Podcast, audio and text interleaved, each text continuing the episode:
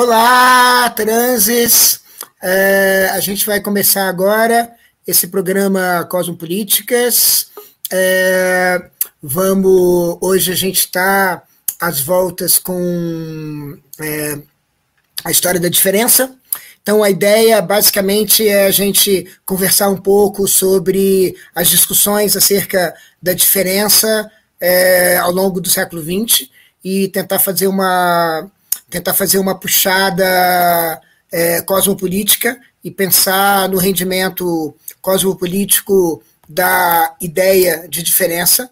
Hoje, para hoje nós temos uma super ancoragem é, com a presença de Dami. Olá! Temos a presença também de Bárbara. Oi, gente. Essa é a ideia. É, e para é, os nossos convidados especiais de hoje para a nossa conversa sobre a diferença no contexto cosmopolítico são o Fernando. Boa noite. Silva. E o Phil Villani. Opa, boa noite, gente. Estamos, estamos todos aqui.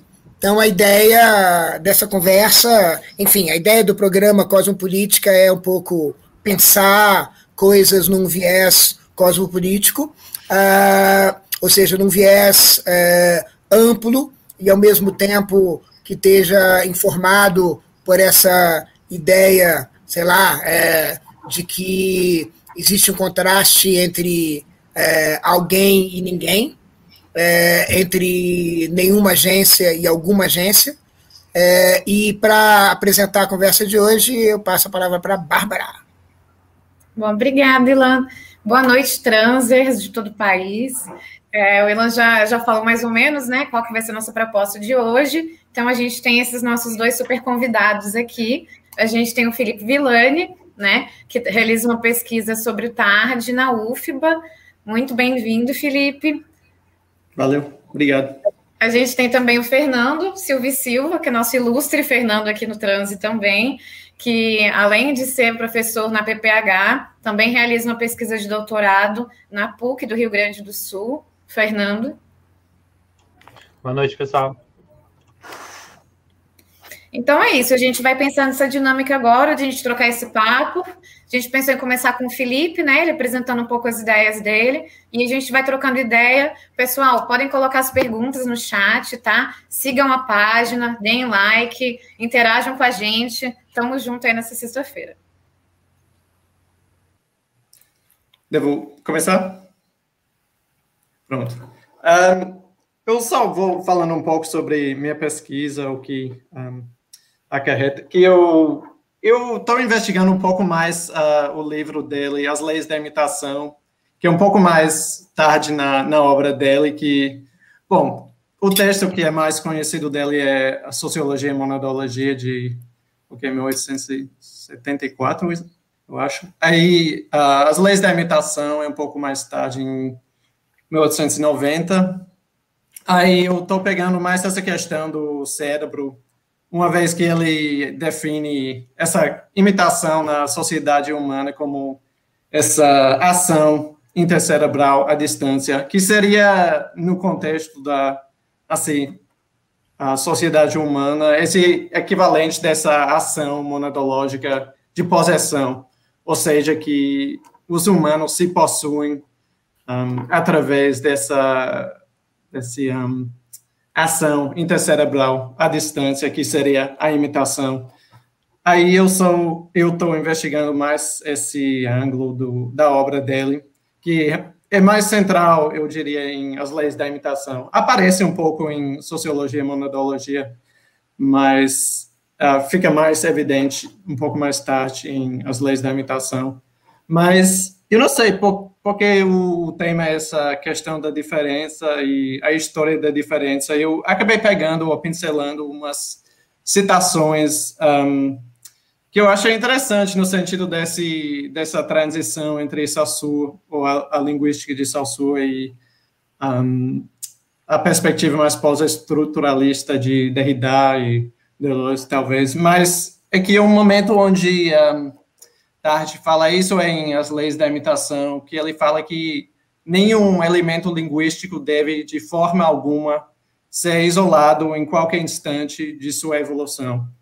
Eu achei isso bem interessante, só para começar nessa na forma em que ele pauta esse problema da do dia, diacrônico ou sincrônico e um, é, de que maneira se entende o, o, objeto linguístico, de que maneira se pode um, uh, acessar, de, entre aspas, esse objeto. E, obviamente, é, o mais interessante aqui é que ele, ele realmente enfatiza esse lado uh, diacrônico como um, uma condição irredutível da linguística.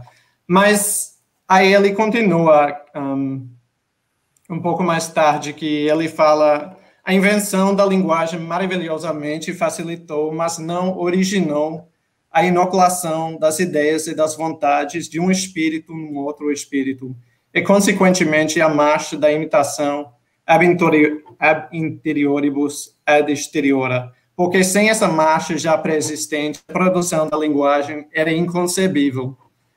Aí, eu acho isso muito interessante, que... Um, na verdade, espera aí, eu vou...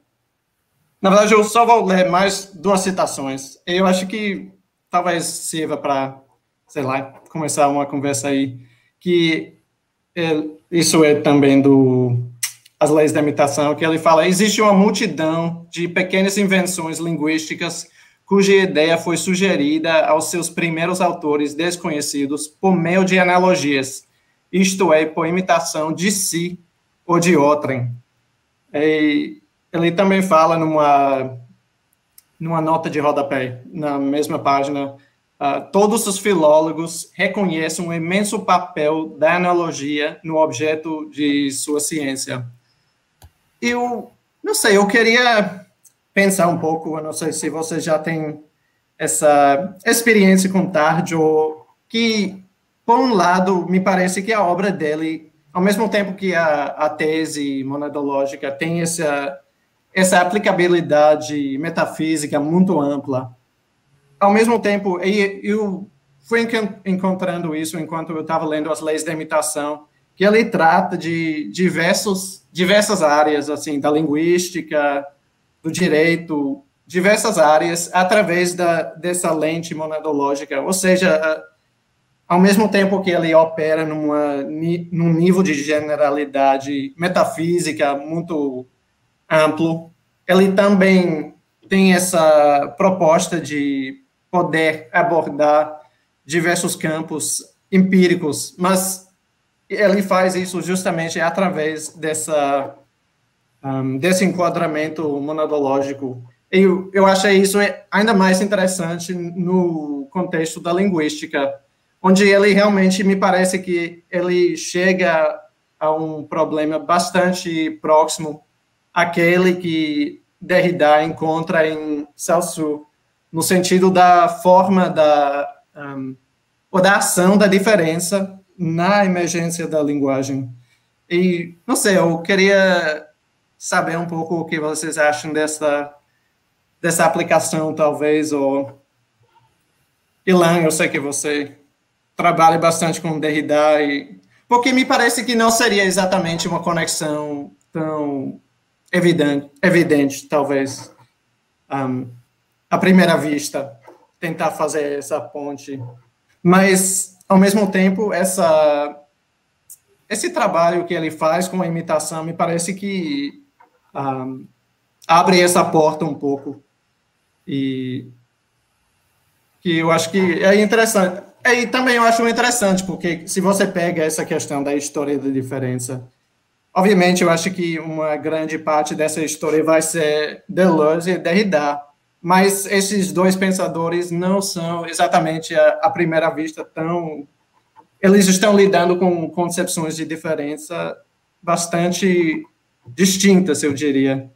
Mas de que forma se pode fazer Derrida e Deleuze entrem em diálogo e qual qual papel que um, as ideias de tarde podem ter nesse processo dessa abertura, desse diálogo entre esses dois pensadores da diferença. É interessante.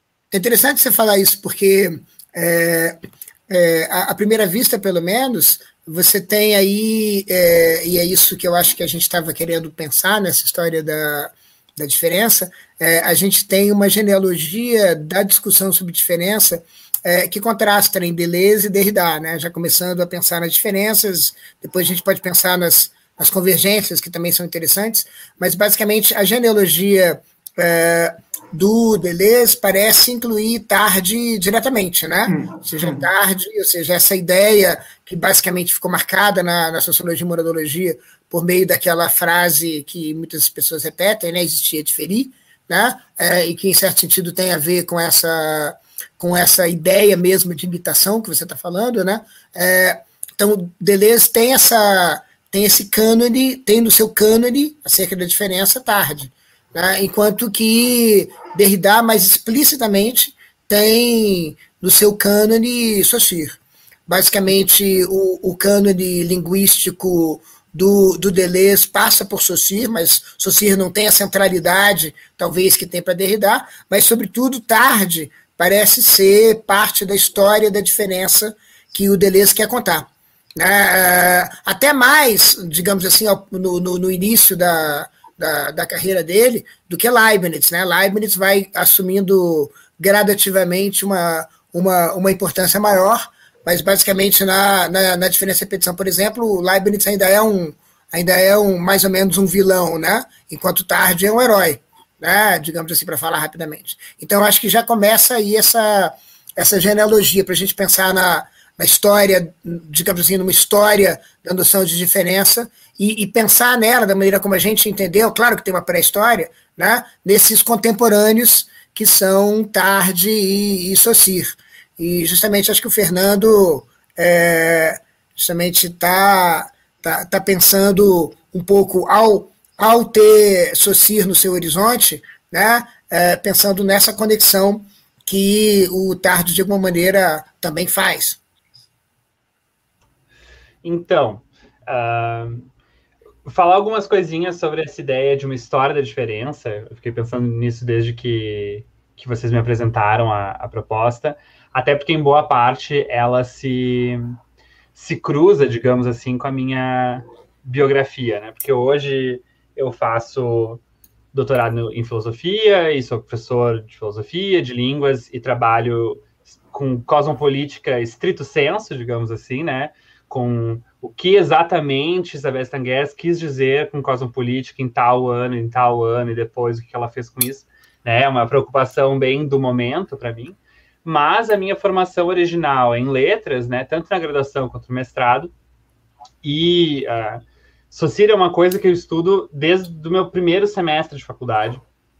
Foi uma coisa que eu trabalhei uh, muito de perto, né? Eu fiz uh, basicamente quase todos os semestres eu tive um grupo de pesquisa sobre isso. Meu meu TCC foi uma adjacência a ele, né? Foi um TCC sobre Banveniste. Meu mestrado foi sobre Socir e Banveniste.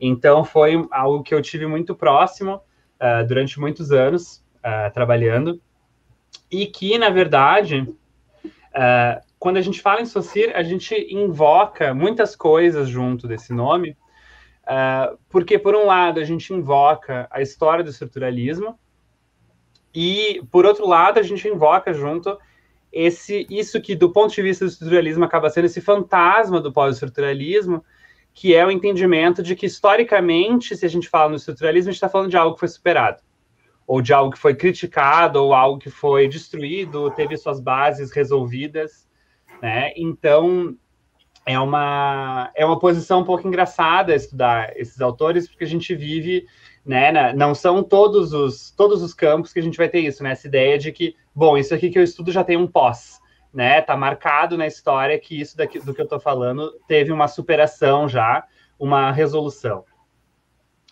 Mas uh, ao longo desses meus estudos, né, eu acabei me formando como uma espécie de sociriano anti-estruturalista, né, que é uma situação um pouco engraçada, ou como a gente, como se diz bastante nos estudos socirianos, que é um sociriano sistemático e não estrutural né? Que é uma outra maneira de, de ilustrar esse problema, até pelo fato anedótico que estrutura não é um conceito sociriano. né? Então acaba que aí a gente já tem um, um problema filológico da teoria uh, sociriana e do próprio estruturalismo. E nesse sentido, a gente vai ter esse mesmo problema com as apropriações uh, que foram feitas em resposta, né? Seja entendendo como algo positivo ou como algo negativo o legado sociriano e dos pós-socirianos, uh, muitas vezes a gente vai ter essa confusão entre sociria e estruturalismo né? E isso é especialmente ilustrativo, eu acho.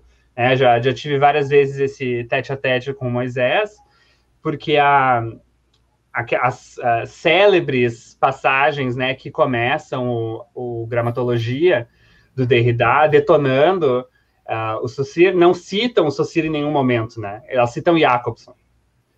Então a gente tem uma, uma contradição engraçada aqui de uh, essa impressão de estar falando sobre uma figura, mas através do que a gente chama de estruturalismo e através das outras figuras que conformaram isso que, que é o estruturalismo. Então, isso é uma contradição que me interessou muito de saída quando eu fiz minha dissertação, que é basicamente uma dissertação de história e filosofia das ciências aplicado a isso que se entende como o nascimento da linguística com o curso de linguística geral. Né, tentando entender o que, que é essa figura uh, sociliana na, na, conjunção dos próprios textos dele, no cruzamento de tradições em que ele está e de que maneira isso segue ou não segue, vira ou não vira estruturalismo e o que, que significa. É, a, isso pesa muito quando a gente vai fazer essa aproximação com a sociologia em geral, mas quando a gente faz a aproximação com tarde, até porque esse próprio recorte passa por isso. Né? Se a gente diz, como se costuma dizer, né, existe um Saussure até um certo ponto do século XIX, e daí ele vira o Saussure, que depois vai estar canonizado no curso de Linguística Geral, né, tal como recolhido por seus alunos póstumamente, e que marca, então, o início da linguística ou o início do estruturalismo, a gente reforça uma tese, que é a tese que aproxima o curso de Linguística Geral ou a Linguística Estruturalista do Durkheim. né enquanto uma, uma leitura da continuidade do trabalho anterior sociriano, né, que é um trabalho de linguística histórica e filologia, até o, o curso de Linguística Geral, pode nos dar uh, outras leituras. Né? Então, foi um pouco nesse meandro que eu comecei, e aí fui trabalhando com isso nessas relações entre linguística histórica, linguística estrutural, né? E esse grande problema, esse grande desafio sociriano, que era desenvolver quais são as exigências e obrigações, para usar um vocabulário de Stangers, as exigências e obrigações de uma ciência linguística. Quais são os problemas aos quais uma ciência linguística precisa responder? É, esse é um detalhe importante pensando no Saussure, porque ele é, antes de ser qualquer tipo de pensador, ele é um cientista da língua. Né? E ele tinha o problema de responder perguntas sobre o funcionamento da língua em especial. E as maneiras como ele vai desenvolver essa resposta vai ser através de um conceito de tempo muito particular, que vai se popularizar entre nós como o sincrônico e o diacrônico, né, mas que é um, uh, bastante complexo, bastante mais complexo, sobretudo, como esses conceitos foram popularizados como presente e história, ou como estático e em movimento, né, é um pouco mais complexo do que isso, e a maneira como esse novo conceito de tempo vai cortar esses dois conceitos essenciais uh, do Saussure, que a gente não, não dá muita ênfase, que é o conceito de analogia e o conceito de virtualidade, né? Ou do o virtual. Uh, e claro que esses dois conceitos já nos né, atiçam as orelhas um pouquinho, assim, que está aparecendo um pouco, né? Meio tarde, meio deleze, né? Virtual, o que, que é isso? Uh, então, na minha dissertação, eu explorei bastante essa até onde dava para ir, né, com esses problemas de analogia e problemas virtual. Mas voltando a essa questão inicial, antes da gente uh, se aprofundar muito, quando estava pensando nesse problema da história da diferença, uh, em boa parte para mim, o TARD foi uma solução para compreender o que afinal os uh, por, o que afinal estava o Saussure fazendo que era diferente dos estruturalistas. É, porque a gente tem, tem uma passagem no Diferença e Repetição, uma, uma linha, na verdade, que o Deleuze fala, uh, porque a, a, diferença, é mais ou menos isso, vou parafrasear, a, porque a diferença não se reduz à oposição, diferente do que acredita o senhor Trubetskoy. Né? Trubetskoy, junto com Jacobson, foi um dos fundadores do Círculo Linguístico de Praga, né, que foi esse, uh, essa base do estruturalismo.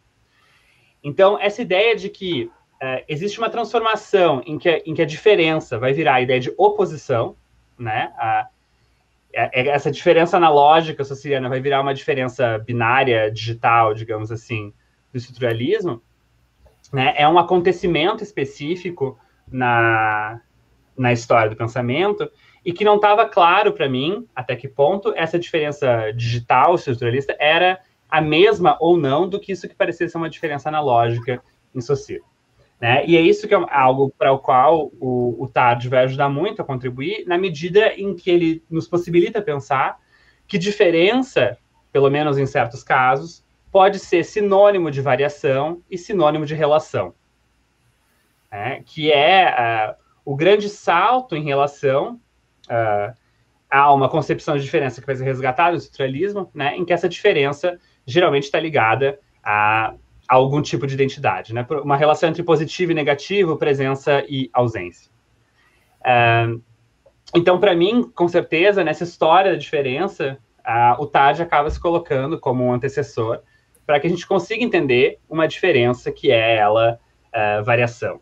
Né? E ainda, e daí lá na outra ponta, né, justamente quem alimenta a possibilidade de colocar o, o TAD aí, vai ser com mais facilidade uh, o Deleuze, mas a gente vai ter outras figuras que a gente pode colocar aí no meio. E tem uma figura da pré-história da diferença, digamos assim, uh, que eu queria colocar junto aqui, porque eu tenho a impressão que no Tarde ela, uh, ele é bastante importante, ele vai ser indiretamente importante no Saussure, vai ser importante no Deleuze, que é o Darwin.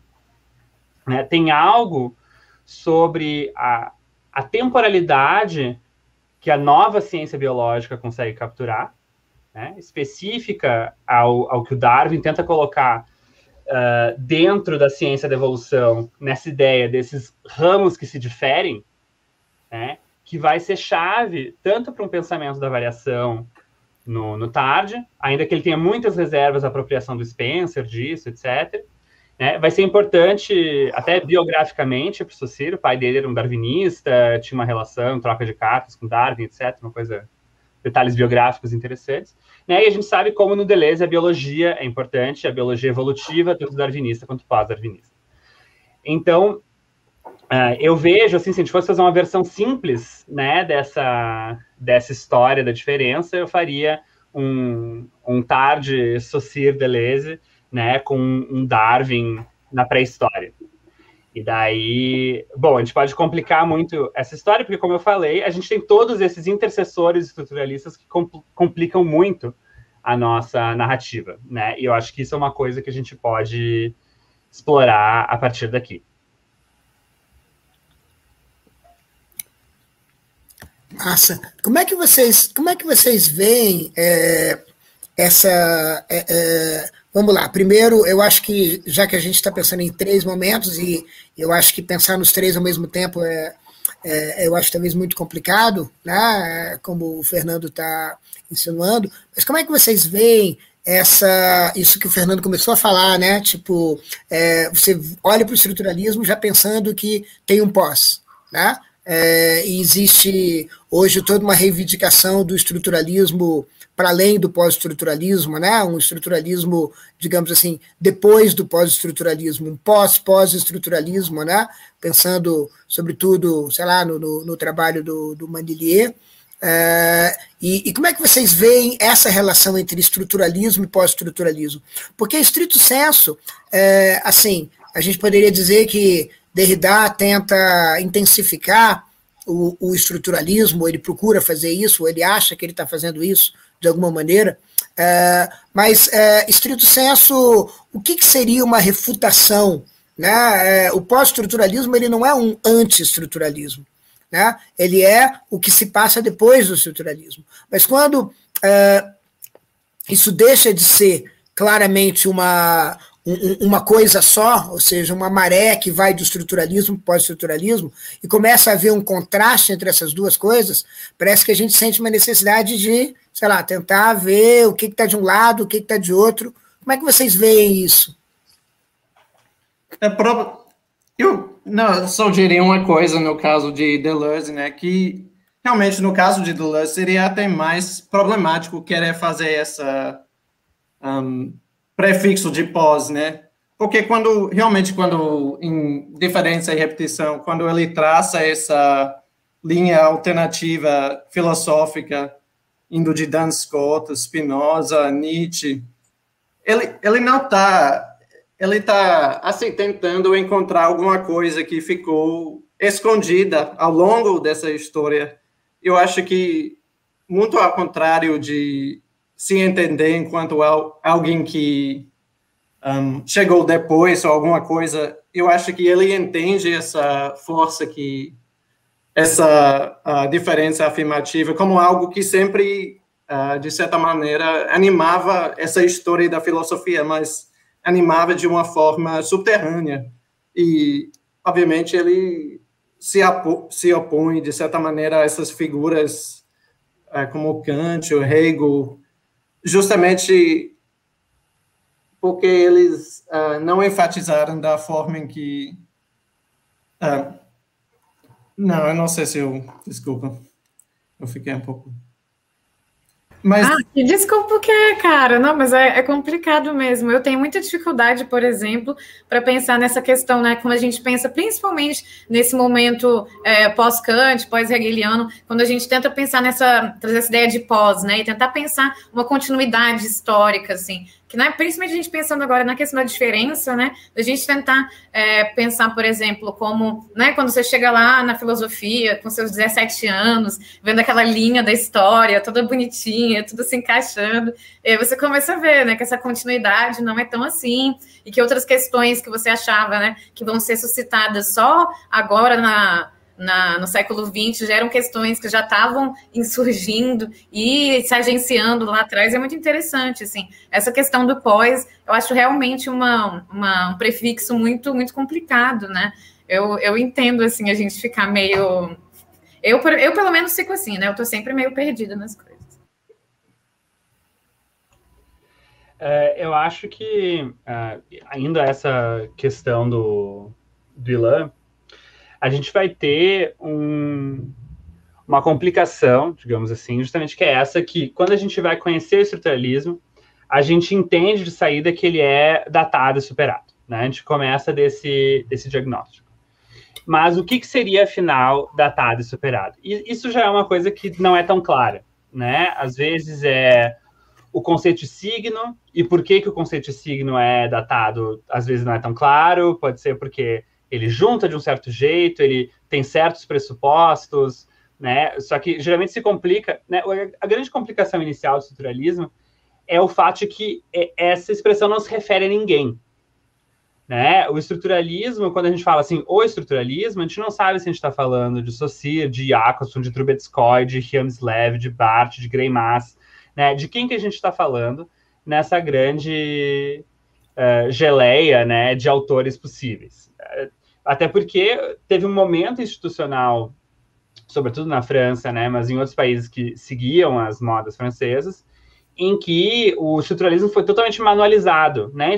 Então a gente tem grandes autores do estruturalismo que muitas vezes são autores de manuais que né, organizaram e vulgarizaram certas ideias. Então é um campo muito curioso nesse sentido, ainda mais porque quando a gente vai falar então, ah, no pós-estruturalismo como uma resposta específica, seja em oposição ou continuidade ao estruturalismo, a gente acaba entendendo uh, três autores específicos, geralmente, né? Uh, Derrida, Deleuze, Foucault. Às vezes a gente inclui ah, a fase final do Levi-Strauss, o Lacan depois de um certo momento, né? Essas uh, modulações, assim.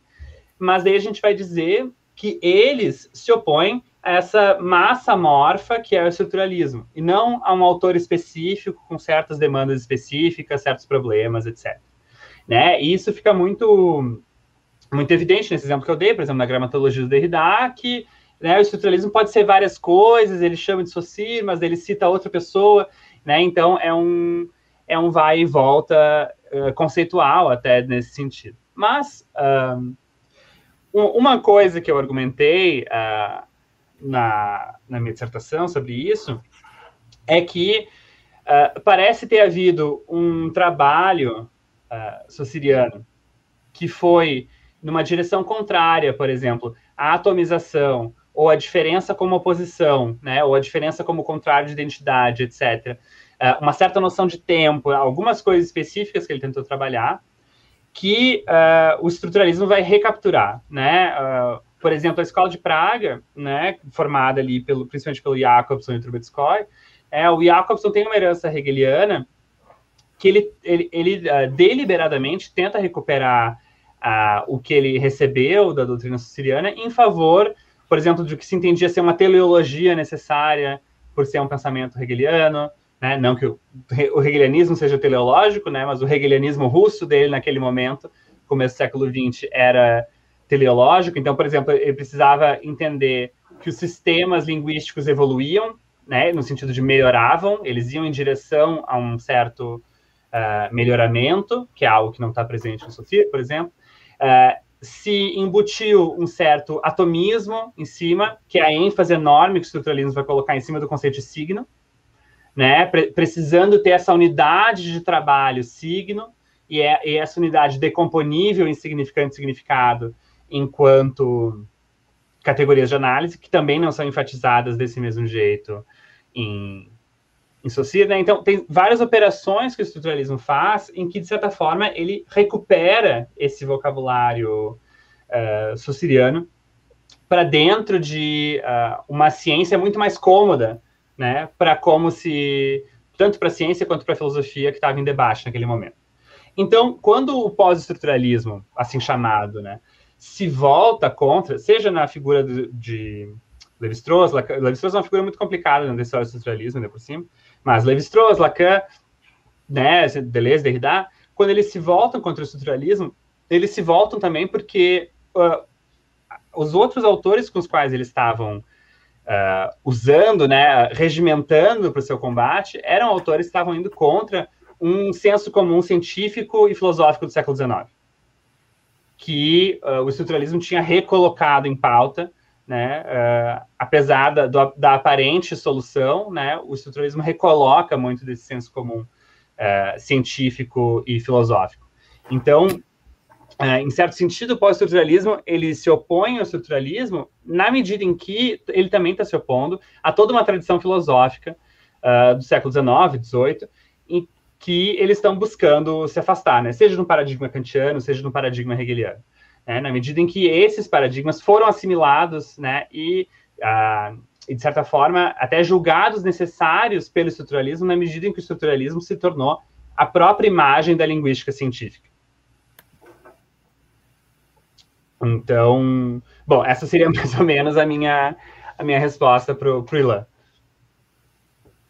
É, o, o, é interessante, né? Porque é, você fala do estruturalismo como uma, uma massa amorfa, é, e, e é, mas de fato existe uma reivindicação de um certo, de um certo momento estruturalista no pensamento francês, né? Que envolve é, não só, enfim, Lacan e, e, e Levi-Strauss, como você falou, mas mas, por exemplo, pessoas como Althusser, que tiveram um impacto enorme, inclusive depois do uh, depois no, no pós-estruturalismo adentro. E uma coisa que a gente pode pensar nesse contraste é justamente a marca, isso eu queria pensar justamente pensando na noção de diferença, essa ideia, essa importância que a diferença tem para todos esses autores dessa geleia geral que você mais ou menos é, apontou. Dentro e fora da linguística, né?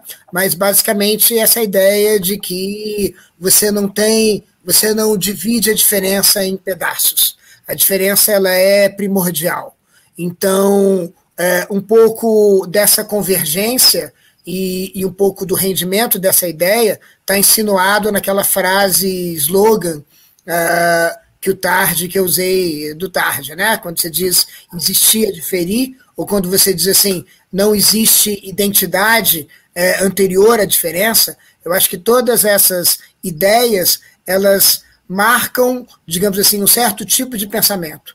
Então, por exemplo, quando você diz, por exemplo, não faz sentido mais falar da identidade humana, né? quando você pensa, quando você pensa no, no no, na decorrência que a morte do humano, a morte do homem e, e, a morte do humano vai ter no inumano, que é um tema que, por exemplo, interessa a nossa, a nossa âncora é, Dami, é, por exemplo, por exemplo, no, no, no Lyotard, quando você tem isso, isso é uma decorrência, isso é uma pós, né? é, um, é um depois do momento em que a diferença assume uma, um protagonismo.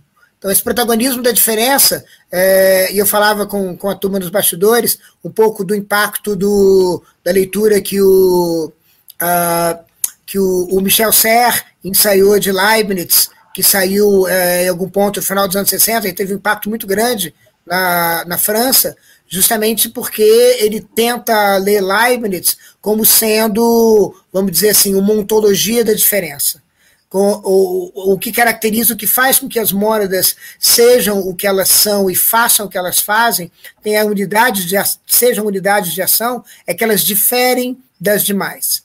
Então, é, esse, esse, protagonismo da diferença que, digamos assim, é, é, é ressaltado, é posto de maneira explícita, é uma, em certo sentido, é quase que uma leitura estruturalista, se vocês quiserem, ou talvez pós-estruturalista, é, de Leibniz, de uma, de, uma, de uma monodologia que, em certo sentido, nos remete também à explicitação de uma outra maneira dessa ideia de diferença na monodologia que Tarde faz.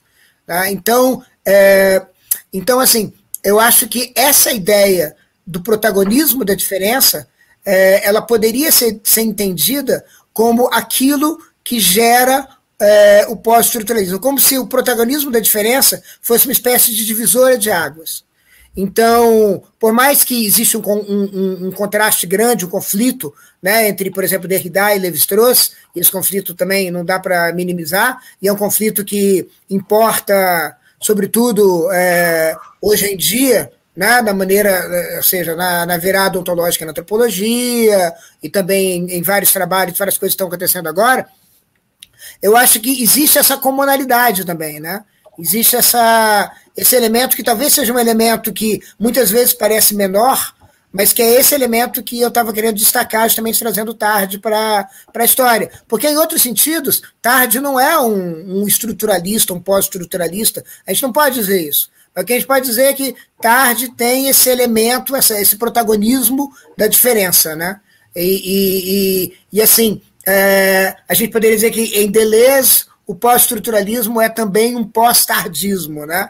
É, um tardo-tardismo, é, para inventar uma palavra. Então, parece que é, é, é, é talvez isso que, que, que, talvez a gente marque. Mas quando a gente constrói a coisa dessa maneira, a diferença entre estruturalismo e pós-estruturalismo já sai um pouco do campo de visão parece que o, próprio estruturalismo é um pós-estruturalismo, como o Viveiro de Castro insinuou quando ele diz uh, Levi-Strauss, fundador do pós-estruturalismo, e, e, e, muitas pessoas mais. Né? O próprio, o próprio Manilier vai, vai nessa direção.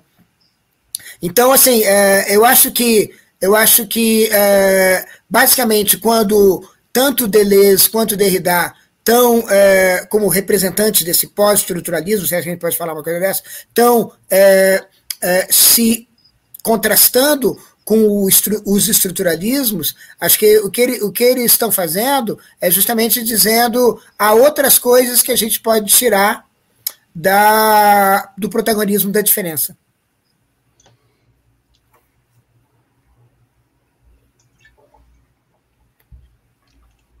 Vou eu, Van?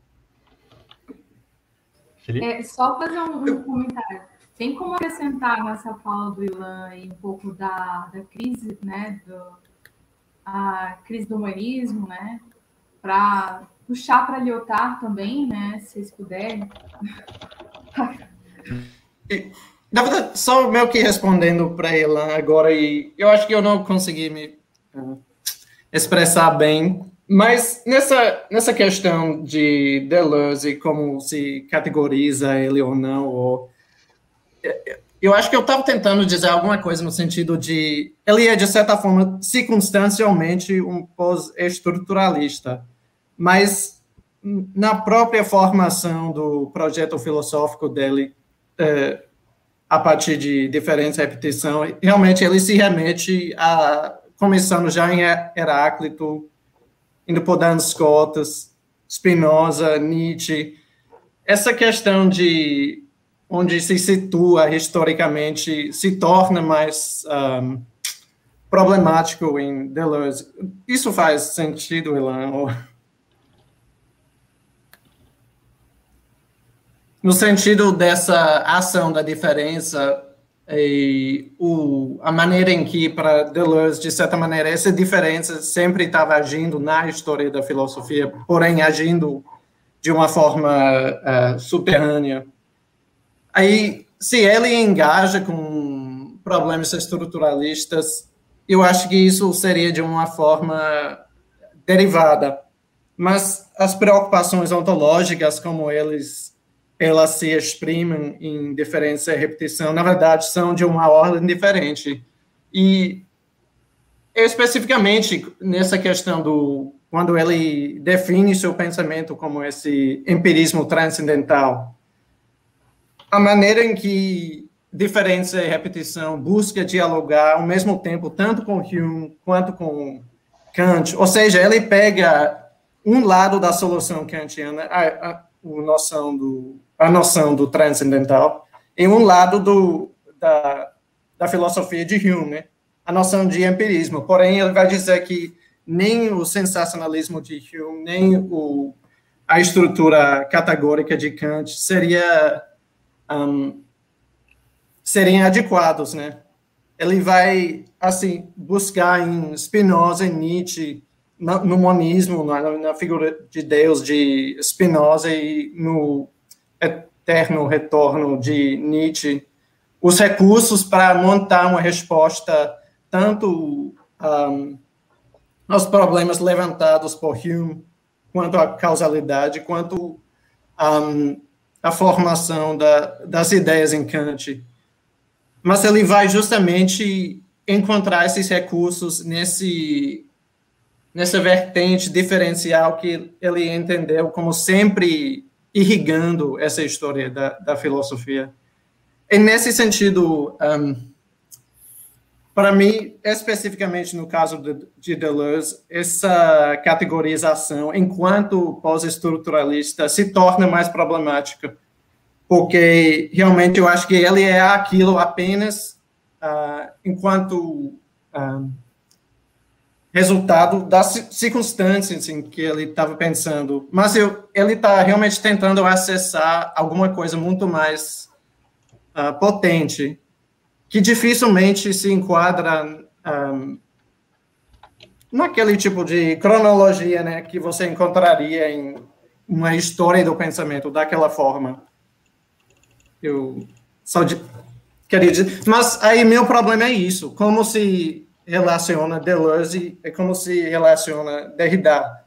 Derrida, obviamente, estava partindo de ele era realmente um estudioso de Russell, né? Inicialmente, ele escreveu dissertação sobre Russell, escreveu aquele livro sobre geometria de aquele livro de geometria de Russell. Aí a voz é o fenômeno. E realmente ele se dedicou e eu diria que Russell junto com Hegel e Heidegger são as preocupações fundamentais de um, de, de Derrida. É, me parece que são projetos tão contrastantes, mas nesse sentido que eles, os dois estão lidando com esse problema da diferença, mas os dois partirem de pontos tão distintos, mas ao mesmo tempo eu acho que existe essa, não sei, possibilidade de uh, fazer os, os dois dialogarem. Eu não sei, é, queria eu, eu, acho muito interessante isso. Queria ouvir o, o, o Fernando sobre isso, é, sobretudo sobre essa ideia de que, que eu acho que eu concordo mais no caso do, do Deleuze. Né? Acho que o Deleuze talvez seja contingentemente um pós-estruturalista, né? É, nesse sentido. Né? É, no caso, o, o, ainda que. É, ainda que, por exemplo, a influência, a influência de, de alguém como Levi-Strauss é muito importante, ou seja, talvez sem Levi-Strauss, se, talvez sem Levi-Strauss e sem Lacan não tenha anti-Édipo, por exemplo.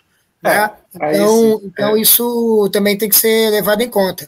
No caso de Derrida, eu acho que é mais, digamos assim, estrutural, porque eu acho que o projeto é. mesmo da gramatologia, que é um projeto que inaugura, digamos, muita, quase tudo que ele vai fazer, é, ainda que ele vai explorar caminhos diferentes depois, mas o projeto mesmo da, da gramatologia é, é, é um projeto que tem a ver com digamos assim, o estruturalista Saussure, ou o Saussure dele, como o Fernando diria, é, o Levi-Strauss, e é o Levi-Strauss dele também, porque aqui também as disputas são grandes com respeito a o que acontece no texto da gramatologia com respeito a Levi-Strauss, é, e ler essas coisas, ler esses estruturalistas é, junto com Heidegger.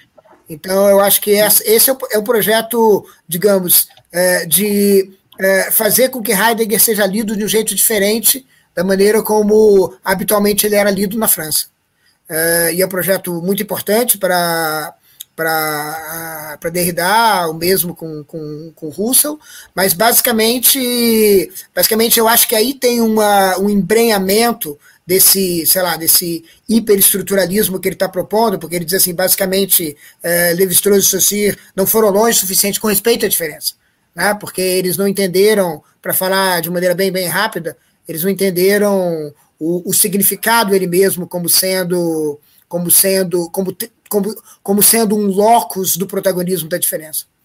Uh, então, uh, então aí eu acho que há uma, uma relação mais, mais é, crucial. Né? Uhum. É, mas, uh, mas, enfim, queria ouvir o Fernando e depois, não sei se a gente vai entrar nessa relação Deleuze e Derrida, porque essa é muito longa e não sei se a gente é, alcança. É, eu, eu tava, eu, eu, a minha missão era um pouco é, fazer com que isso é, voltasse para uma relação socir-tarde, né? uma relação menos pensada. Mas eu queria ouvir o Fernando sobre essas, esses, esses pós-estruturalistas contingentes do, do fio. Então, uh, em vários pontos eu vou aproveitar as análises do fio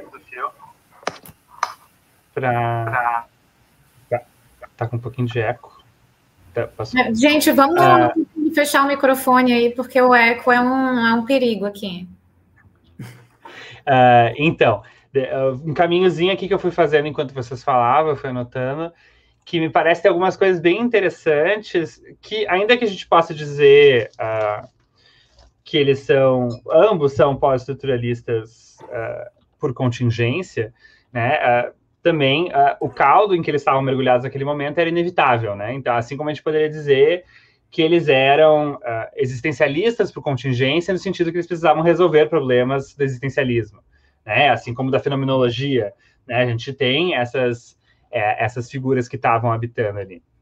E, e, do estruturalismo não é muito diferente, né? O, o que... Uh, eu acho que antes disso, uma coisa importante ressaltar é que nesse momento, principalmente nos anos 40, uh, com, principalmente com a questão da, da imigração por causa da guerra, etc., a gente vai ter esse acontecimento que é a primeira, geralmente eu chamo de verdadeira, nós vamos chamar aqui de primeira virada linguística, antes daquilo que a gente entende como virada pós-moderna ou virada Wittgenstein-Foucault, etc. A gente tem uma virada linguística que é a virada linguística do estruturalismo, que é, por exemplo, a virada linguística que vai possibilitar os trabalhos do Levi-Strauss né, que vai possibilitar os avanços da psicanálise lacaniana para onde avançar. Né? Essa virada linguística que acontece nos anos 40, inclusive uh, em, uh, situações muito extremas, né, o, o Jacobson e o Levi-Strauss se conhecem em exílio em Nova York.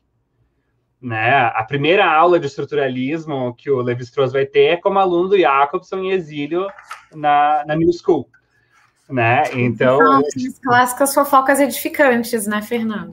Isso, é, os bastidores edificantes, né? Que, que são cruciais para a gente compreender uh, que imagem de linguística, que imagem de estruturalismo que o Levi-Strauss vai ter, que o Lacan vai ter, né? Tudo isso.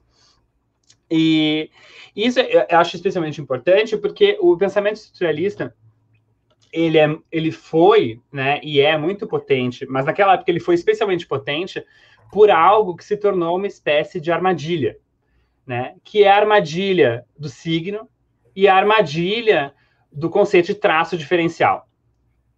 Né, que são esses dois conceitos que ocuparam completamente a mente dos estruturalistas e daqueles que tentaram lidar, seja com a potência, seja com os defeitos dessa, dessa forma de pensar.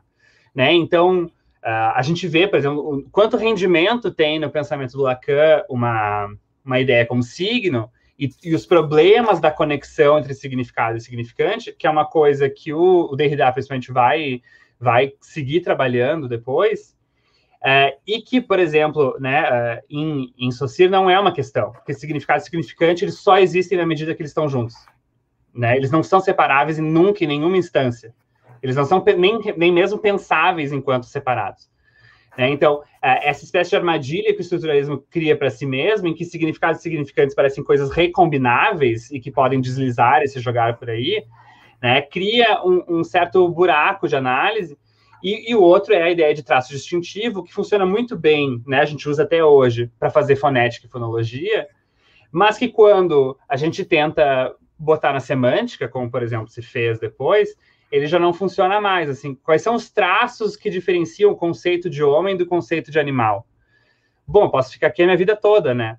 Tentando listar todos os traços semânticos que vão diferenciar. Enquanto os traços fônicos que diferenciam um P de um B é um só.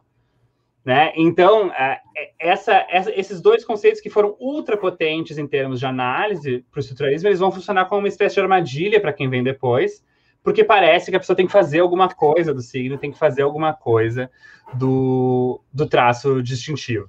Né? E nesse sentido, é um sentido em que o, o Deleuze se vira muito bem, porque ele pega um signo que é sempre inteiro e ele ignora completamente os outros problemas.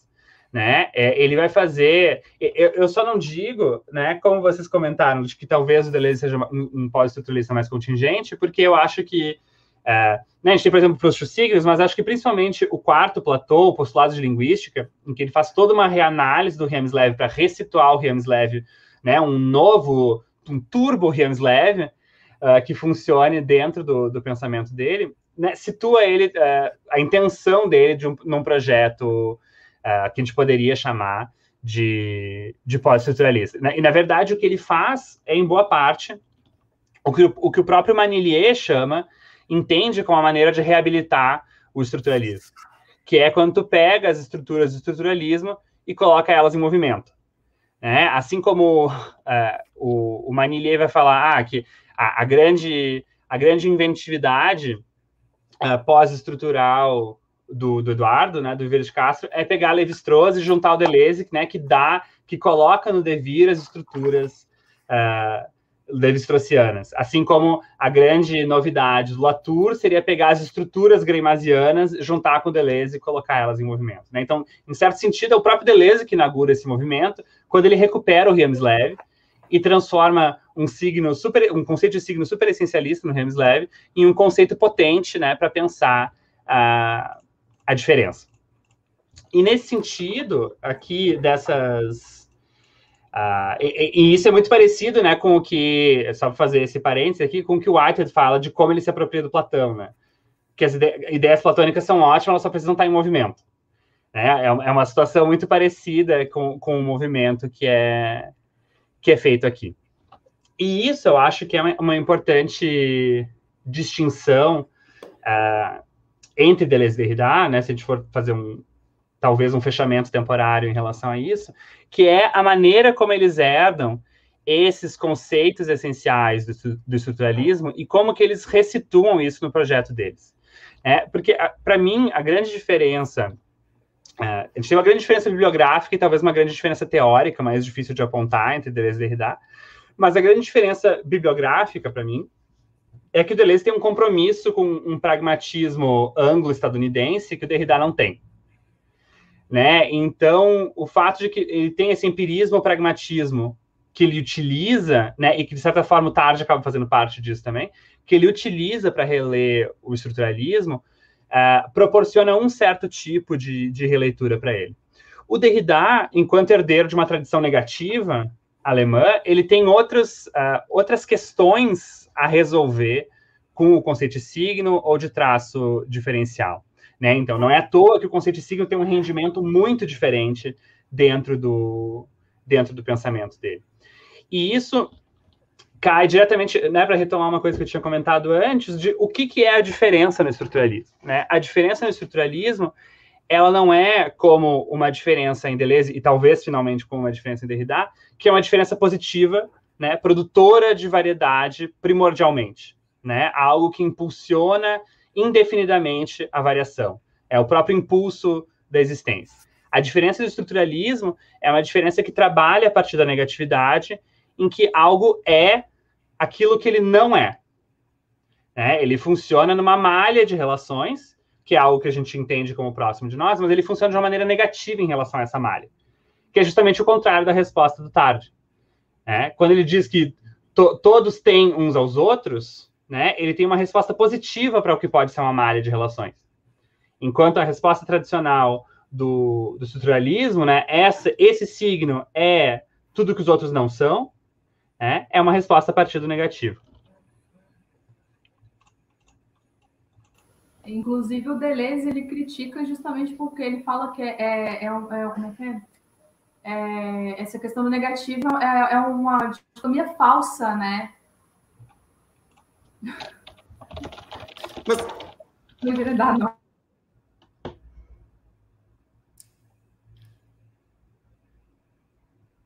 Pode, pode falar. Pode falar, é, eu só desse lado para não enveredar para outros lugares, foi mal. Vai nessa, Felipe. Não, eu só porque tem, um, não sei, um momento, eu acho que é no final de como é a violência meta, metafísica, quando Deleuze, uh, Derrida critica a ideia do empirismo. É que, claro, que Derrida vai lidar com a noção de empirismo dessa forma, porque, de certa maneira, ele consegue reintegrar empirismo dentro da esfera da, do transcendental, de certa forma, que ele vai dizer aquela. Ele põe aquele argumento que o empirismo é sempre o, o nome do outro frente à filosofia, aquilo que a filosofia lida com o conceito e o empirismo sempre vai funcionar como o outro do conceito com o qual a filosofia necessariamente tem que lidar. E não sei, meu problema, meu interesse é assim.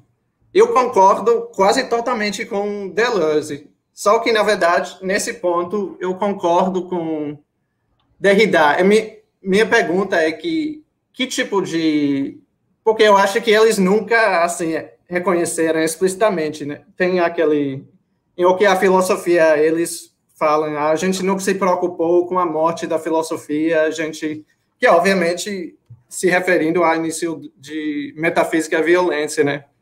Que de certa maneira Derrida sempre estava vivendo nessa sombra dessa morte da filosofia. Eles estavam criticando isso em o que é a filosofia. De certa maneira, quando Derrida critica a ideia de empirismo, eu acho que isso realmente igualmente aplica ao projeto de Derrida, Deleuze na medida em que o projeto de Deleuze é realmente um, articulado através do empirismo.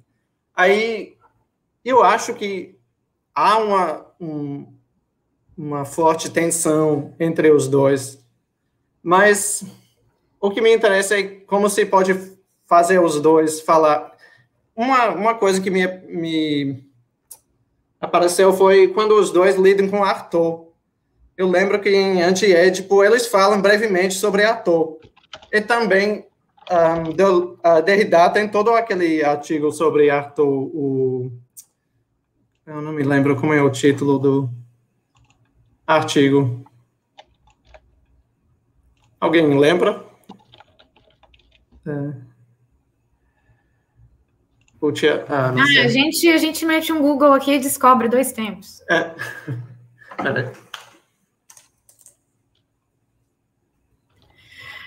Ai, Fernando, se você quiser falar alguma coisa aí enquanto isso. Ah, ah qual? Ser. Voltou? Ah, o teatro da crueldade, o fechamento da representação. Que, que Derrida tá fazendo essa crítica do projeto de Arthur no sentido de Arthur tenta escapar da metafísica da presença, né? As, um, enfatizando o papel da voz enquanto grito, enquanto um, expressão corporal. Mas o que Derrida vai argumentar é que, na verdade, Arthur nunca consegue escapar totalmente né, da metafísica da presença, na medida em que Arthur tem que fazer da voz, do grito, do, um, um signo na própria economia de seu teatro, de certa forma. Aí, o que é interessante no caso de Arthur, frente a essa leitura de Derrida, é que Arthur existe no limite da possibilidade de afirmar a matéria. Mas a matéria, enquanto um, falta de intencionalidade. Mas mesmo, mesmo aqui, Arthur não consegue assim escapar totalmente. Deu problema no som, não deu? Parece. Só agora.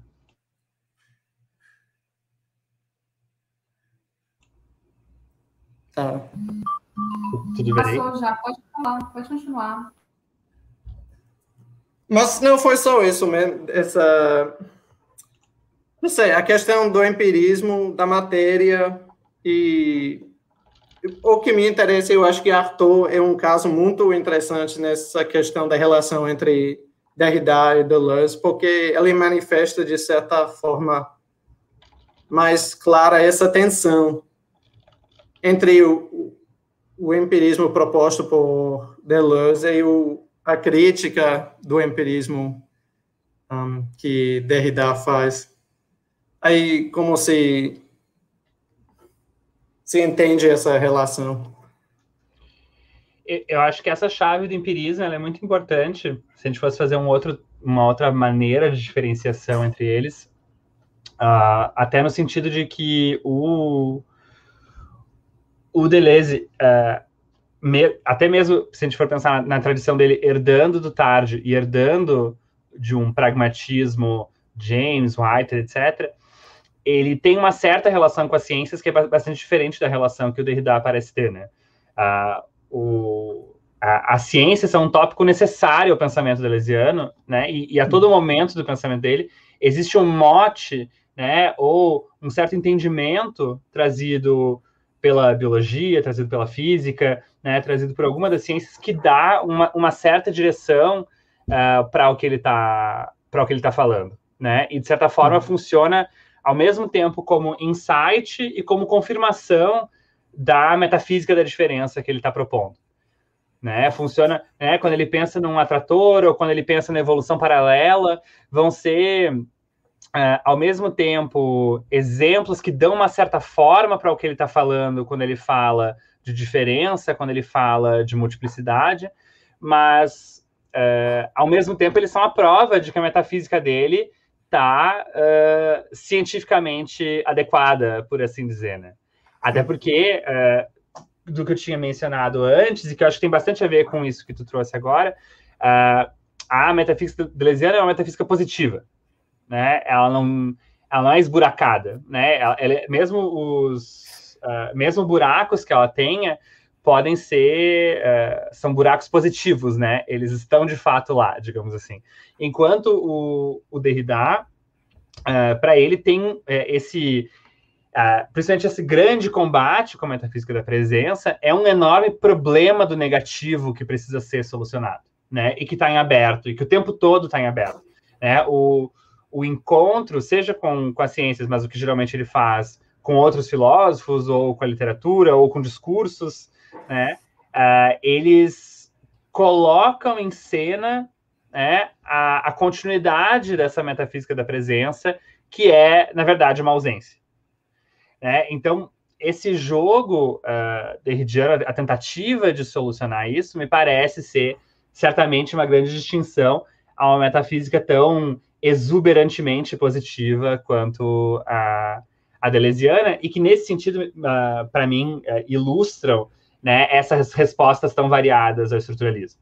Ou né, o fato de se agarrar a coisas diferentes do estruturalismo, né? Se Deleuze se agarra a, ao próprio diferencial ou diferenciante que está suposto ali no, no estruturalismo, o Derrida parece, num primeiro momento, ao menos, se agarrar a esses problemas da negatividade do, do estruturalismo, né? Do, o problema da ausência que afirma, né? Que foi um grande avanço do estruturalismo, teoricamente, nesse sentido, entender que a ausência diz tantas coisas quanto a presença, né? mas que se tornou, como eu tinha dito, de certa forma, armadilhas do estruturalismo, né? em que a gente precisa resolver o signo, precisa resolver uh, os traços diferenciais.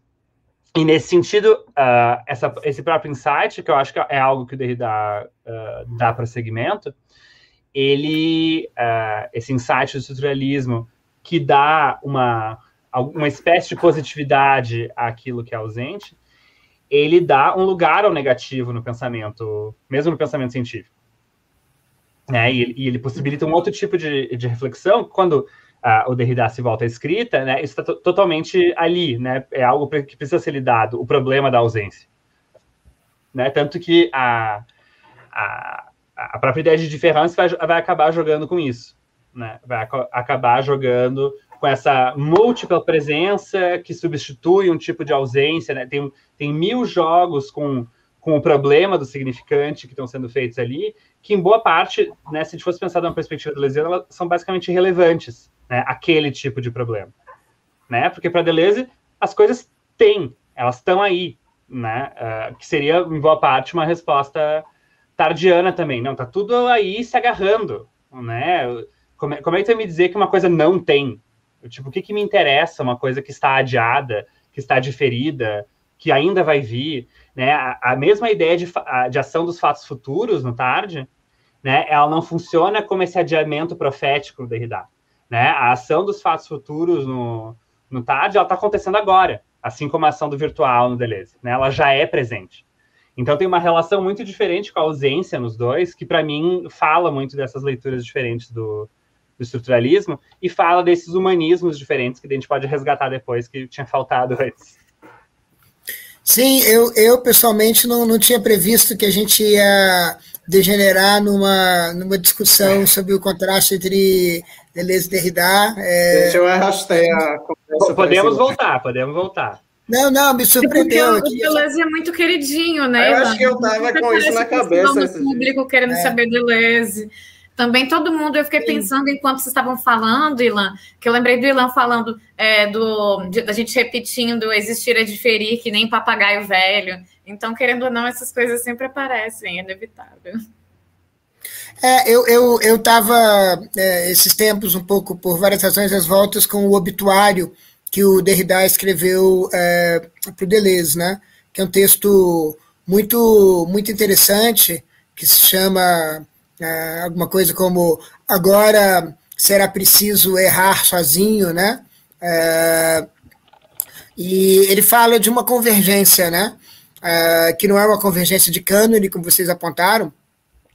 De fato, eu acho que ele menciona Arthur e Nietzsche como os pontos de convergência. É, mas, uh, mas ele diz assim: olha, na verdade, nunca houve uma, uma grande discordância talvez, é, falando em outros termos, houvesse uma discordância de idiomas, né? É, de maneiras preferidas de falar acerca das coisas que a gente estava achando muito importante que se falasse, né?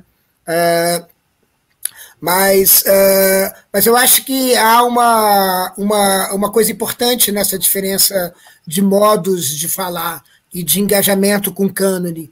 Uh, e, e eu queria, eu queria justamente é, retomar esse tema da ausência, que eu acho que é um tema que é, o Fernando foi muito feliz em, em, em chamar a baila para pensar nessa, esse contraste Deleuze-Derrida, porque também isso tem a ver, da maneira como ele fez, é, tem a ver com o contraste, digamos, do estruturalismo tarde.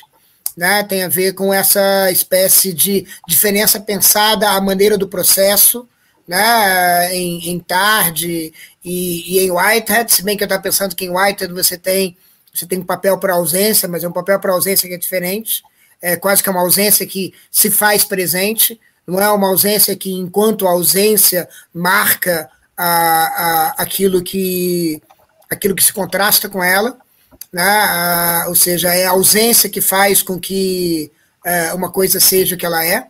Na verdade, em, em Whitehead você vai ter a, a ausência como um, com uma certa positividade, com uma parte em um processo. Né? É, pe, é pelo que a, não é a ausência por ela mesma que, que, que, que tem um impacto, que tem um protagonismo, mas é a ausência no papel que, ela, que essa ausência vai ter no, no processo. Mas aí você tem um contraste muito interessante. Não sei o que, que você acha sobre isso, Phil. Uh, que eu acho que vem, talvez, desde tarde e, e, e em contraste com Socia. Estou falando de Socia porque, enfim, você tem uma contemporaneidade aí pra, que a gente pode se agarrar, né? Uh, ou seja, na verdade, o estruturalismo está pensando na diferença sempre uh, com o olho no, também no protagonismo da ausência.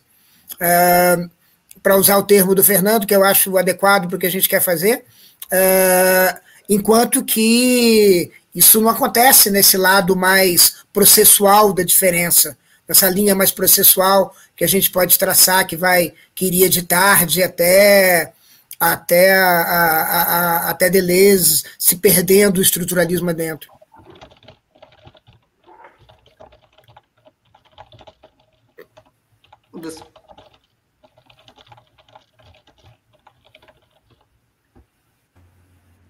Ia falar, Fio?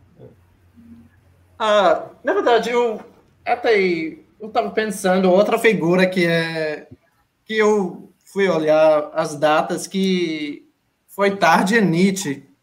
Eu sei que provavelmente eles parecem uma dupla um pouco estranha, mas bom, eu acho que um, Tarde nasceu um ano antes de Nietzsche e morreu quatro anos depois. Mas o que eu fiquei pensando é essa coisa da, da máscara em Nietzsche da imitação em Tarde. É essa coisa de querer tirar identidade como uma base para o pensamento, apesar do, do estilo bastante diferente em termos de um, não sei, maneira de escrita, mas me parece que tem alguma conexão bastante forte aí entre Nietzsche e Tarde, mas eu não sei se eu estou viajando aí. Ou... Até no. Porque os, os dois fazem uma crítica de Darwin, no sentido de Darwin entendeu esse processo da evolução meramente enquanto um processo reativo. Mas eu, eu quero entender qual é a, a, espontaneidade, qual é a fonte espontânea que está impulsionando esse processo. Eu acho que, eu não me lembro onde é que Nietzsche faz essa crítica, mas também Tarde faz a mesma crítica em certo momento, os dois, a respeito de, de como uh, Darwin concebe da, da evolução, e de querer encontrar, ao contrário de um, fundar o processo, né, reatividade entre as oposições. Os dois querem entender o processo a partir da, do, um, do impulso generativo. E, não sei, me parece um até mais interessante, talvez, essa relação. Apesar de, eu não sei se eles tinham qualquer contato, eu acho que não, eu não sei se eles se Tati chegou a ler Nietzsche ou qualquer coisa assim. E, e, os estruturalistas? Qual era a relação dos estruturalistas? Eu estou pensando a partir de Saussure com, com, com Tarde. É, Fernando, nosso estruturalista de plantão. Ah, então, isso é uma coisa é, que eu acho que justamente é isso que o Fio colocou, é, de que é, tanto o Tarde quanto o Nietzsche são autores que vão se colocar esse problema de uma espécie de uh, o que, que faz prosseguir, né? O que, que dá continuidade a qualquer processo, o que, que funciona, né? Como uh, como impulso, né? Aqui a gente poderia pensar né, no impulso da criatividade, no, no Whitehead, a gente tem essa versão mais vitalista, Bergson, do Elan Vital, enfim, mas que estavam nesse problema de, uh, de tentativas de uma metafísica pós um árbitro divino. Né? Essa, essa diferença né, de uma monadologia leibniziana para uma monadologia do Tarde em que essa monologia sem árbitro, né, em que tu precisa que todas as mônadas resolvam por si só, né, que a, que a ordem surja da própria interação entre as mônadas e não que eu tenha um, um fiador da ordem externo, né, como Deus. É, então, me parece que essas figuras como White, como uh, o Bergson, independente da religiosidade ou não de cada autor, pareciam estar tentando resolver o que, que a gente faz uh, se a gente diz que existe uh, um impulso criador, um impulso processual, uma continuidade da existência, sem um árbitro transcendental que fica né, modulando e dando caminho, dando ordem a essa, a essa existência. Né? Então, isso me parece crucial uh, e que, de certa forma, vai ser radicalizado no, nas várias versões do estruturalismo, né, até o ponto de a gente chegar nesse sem nada, né, não pode ter absolutamente nada fora do mini sisteminha que eu decidi colocar em juízo aqui e apenas as regras autocontidas desse sistema são capazes de me dizer, uh, são capazes de explicitar a gramática daquilo. Né? Nesse momento a gente vai ter a grande popularização dessa ideia, desde, mesmo que ela remeta até lá as, a gramática de Paul Royal, né? A gente vai ter essa ideia da, da gramática de algo como essa expressão da sistematicidade de qualquer coisa. Né? Mas óbvio que a gente tem um problema do que que é uh, o que que é essa nossa noção de gramática, né? Como que ela é fundada? Uh, essa é uma questão muito importante para o debate Saussure e, e outros linguistas e socialistas estruturalistas, na medida em que uh, existe um debate em torno de se existem uh, categorias que antecedem a esse sistema ou se todas as categorias emergem do sistema. Né? Quer dizer, se todo recorte que eu faço, a gramática é inteiramente nova, tal como ela surge daquele sistema, ou se eu seria capaz de manipular categorias que eu posso sim aplicar a sistemas diferentes. Né? O, é, o Society tinha uma resposta bem radical a isso que não, né? Que nem mesmo uma ideia de verbo ou substantivo qualquer coisa assim pode ser utilizada, né? Então, tem elas garantidas de uma maneira. São as línguas que vão te dizer se elas uh, existem ou não. Né? O estruturalismo foi, uh, se acomodou bastante mais no uso de certas categorias, mais ou menos, que a gente poderia chamar de transcendentais, para aplicar aos dados linguísticos empíricos uh, recolhidos. E nesse sentido, a gente vai ter justamente aqui, entrando finalmente na pergunta de Ilan, né, qual poderia ser a relação, né, uma relação siciliana com o TARD, uma relação estruturalista com o TARD, é justamente essa questão uh, que ainda não estava de todo desenvolvida nesse momento, que é como que a gente fala de uma ordem emergente. Né? Esse é um problema que está no, no horizonte do próprio TARD, né? Se a gente tivesse vocabulário das teorias contemporâneas do sistema pós Maturana Varela, pós discussão né, de autopoiese, simpoiese, etc., o Tarde teria acesso a todo esse vocabulário para abarcar o que ele estava tentando falar, dessas várias mônadas em solidariedade que faziam aparecer uma espécie de ordem e que emitiam esses raios de imitação e que a partir das imitações criavam esses, uh, esses clusters imitativos que daí fazia surgir. Né? Então, toda essa uh, esse uh, imaginário metafísico dele da organização uh, das sociedades monadológicas, talvez elas pudessem ser reditas né, em todo um vocabulário das novíssimas teorias do, do sistema. E o estruturalismo estava lidando com esse problema também, na medida em que tentava falar bom, como que uma língua vira outra? Ou como que uma língua não se dissolve? Ou como que eu posso ter milhões de falantes de uma língua e ela segue mais ou menos a mesma, ou mais ou menos tradutível, ou como que mesmo aquilo que eu chamo de sistemas diferentes linguísticos, uh, português e italiano, português e espanhol, conseguem produzir espontaneamente pontes de um para o outro na, na, situação, né? Ou tem em regiões de fronteira uh, já normatizado línguas híbridas, né? Então todos esses problemas estavam em jogo uh, nas análises linguísticas e estavam justamente lidando com um problema muito parecido, que é como é que emerge uma ordem como a língua, né, desse, uh, desse caos linguístico, por assim dizer. Né?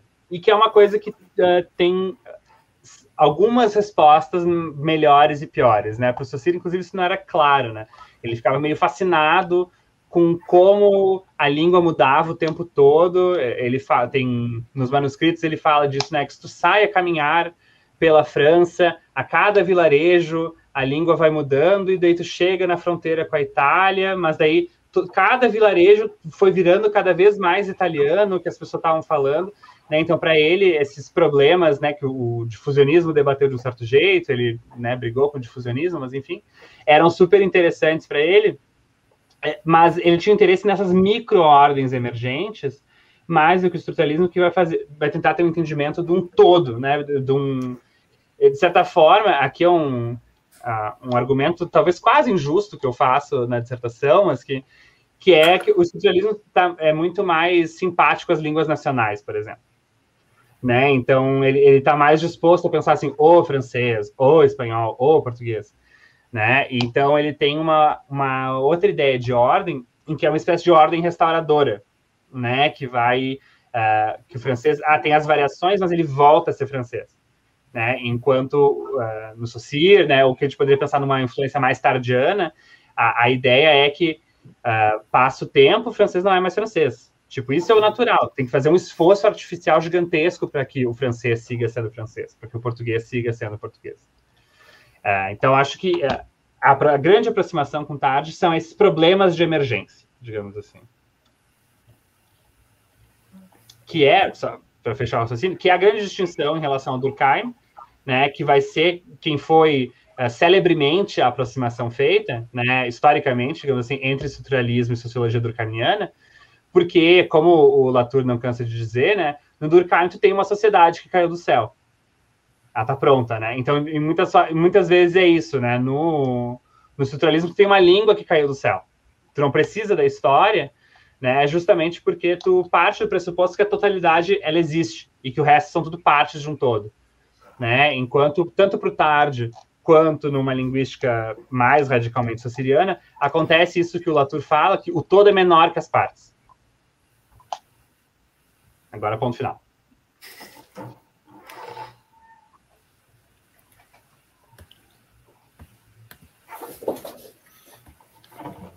Bom, Fio, não sei se você quer falar, eu estava pensando é, um pouco um pouco nisso, né? Nessa ideia de que de que, na verdade, é, de um lado, é, pensando de novo, é, estranhamente, é, quer dizer, a minha, a minha, missão aqui é, é, é deslocar de Deleuze e Derrida para associar, para a estranha dupla associar tarde, né?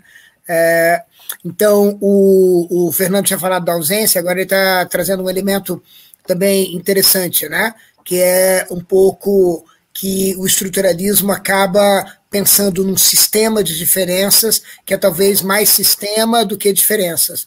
E as diferenças, em certo sentido, elas são genéticas ou históricas num esquema processual como o esquema do Tarde. Né? E aí você tem justamente é, a questão da imitação, né? porque a imitação, que é o, um tema que interessa muito o Fio, é, é, um, é, é alguma coisa que tem a ver com. Bom, tem a ver com a, justamente a capacidade da repetição de trazer a diferença, para falar é, com Deleuze, mas basicamente ela tem a ver com uma genealogia e ela não é sistemática, né? É, ela, é, ela, ela é muito mais da ordem do contágio. Isso é uma das coisas que é, acaba sendo tematizado de maneira muito importante por, por, por Deleuze Guattari no, no, no Mil Platôs. Ou seja, essa ideia de que Uh, as coisas vão saindo da sua esfera, é como se uma língua saísse, como se a, como se a palavra saísse para fora da língua e fosse contaminar alguma coisa fora das fronteiras linguísticas. Então você tem esse, é, é, essa história de contágios e contaminações que é diferente de um sistema de diferenças. Uh, como se, uh, de um lado, você tem a, a ausência, mas de outro lado, você tem a sistematicidade. Então, mais ou menos, é como se Saussure trouxesse a ausência, é, digamos assim, o estruturalismo trouxesse a ausência, mas trouxesse também a sistematicidade, é, que é justamente o que me parece que falta na imitação é, tardiana, não é? É, eu, Desculpa, eu na verdade só queria voltar ao, uh, ao apontamento de Fernando. E quando você estava falando, talvez isso uh, conecte com o que Elan estava dizendo agora, no sentido de como você faria uma ponte metodológica, digamos, entre o que Tarde está argumentando e o que Salso argumenta. Tipo, de que maneira você faria essa essa ponte? Assim, assumindo as diferenças de cada perspectiva e, e talvez isso conecte mesmo com o que Elan estava perguntando agora. Uhum.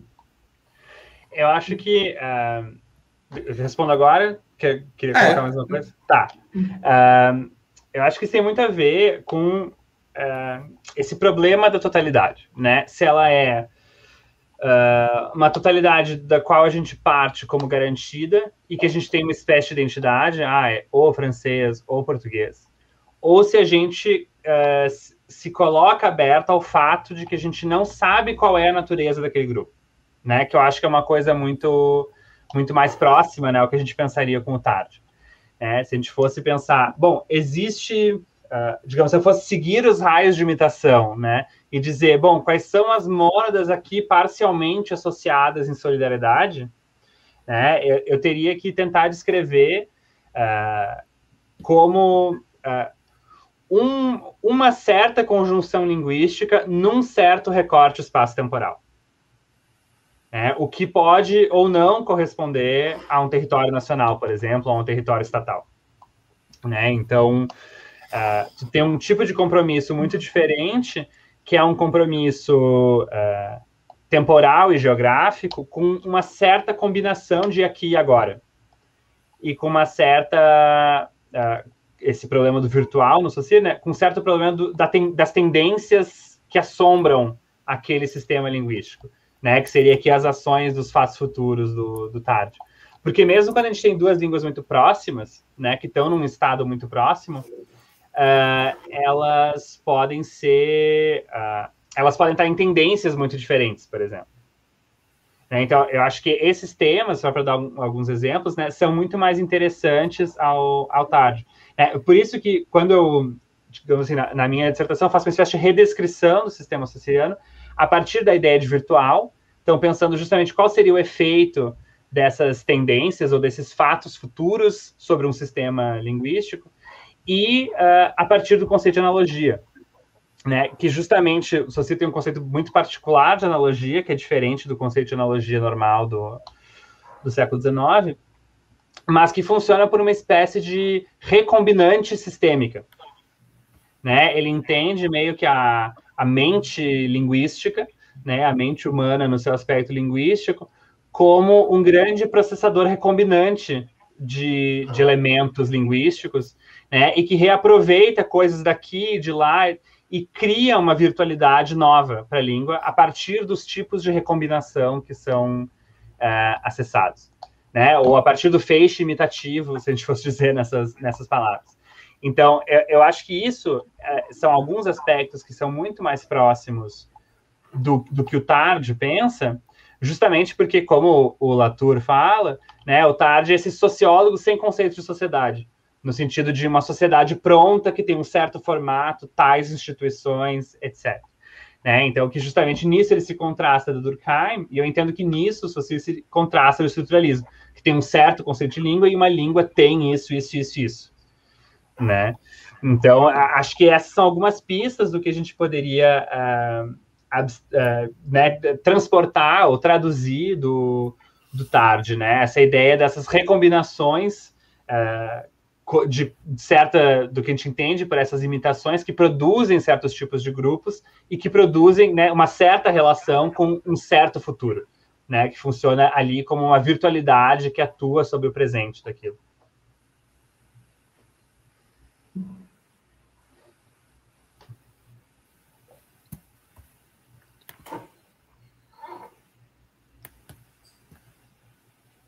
Fio, você estava. Tá, vou, vou, colocar a minha pergunta sobre a sistematicidade de novo, é, pensando no que o, o, Fernando acabou de falar, que agora ficou, acho talvez, mais marcado. Eu, Na verdade, porque eu estava pensando muito sobre essa questão da localização e a possibilidade de, assim, definir um, um objeto com, com qual grau, uh, grau de clareza se pode, assim, definir o objeto linguístico ou quais os parâmetros que funcionam adequadamente para poder, assim, desenhar aquele objeto. E me parece que nesse debate, a, eu peguei uma coisa de Lakoff aqui que eu queria ler, que parece uma coisa estranha, mas eu vou tentar fazer uma ponte aí. Que ele fala em certo momento, os seguidores de Chomsky, na época do cérebro, tentaram localizar esse órgão, o órgão da linguagem, no cérebro, sugerindo que poderia ser a área de Broca, mas estudos do cérebro mostraram que a linguagem sempre ativa diversas áreas do cérebro. A área de Broca aparenta ser uma área de neurônios espelhos que vinculam o fala, o falar e o ouvir. Nenhum tal órgão da linguagem existe. Aparece que a linguagem surge de circuitos vinculando diversas áreas do cérebro, que também são usadas por funções não linguísticas.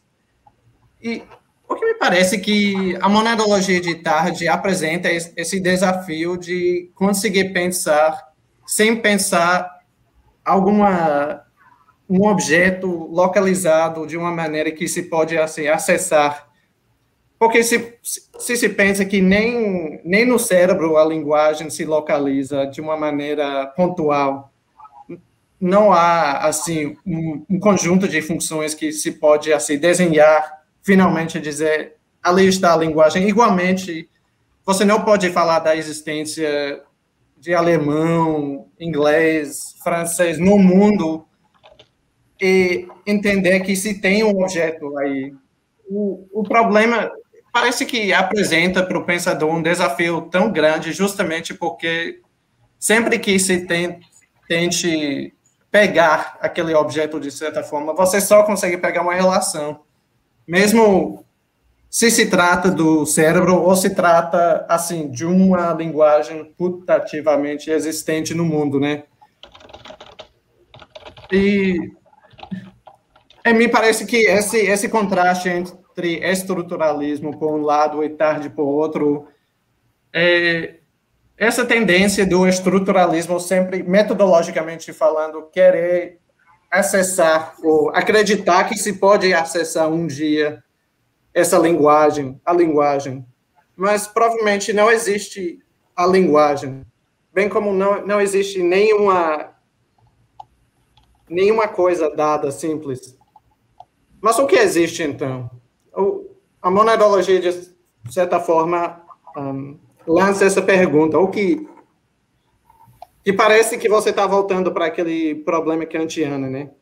Do em si, que você não consegue acessar. Mas eu não, não é o problema kantiano, porque você não está opondo esse objeto a um, uma razão a priori que assim, tenta acessar o objeto. Eu acho que tarde assim, evita esse problema, mas não sei, ele radicaliza a pergunta seja a área linguística, ou a física, ou a química, ou o direito, ou... eles sempre radicalizam o problema por sempre pensar o objeto através da relação. É apenas... Me, pare... me, parece...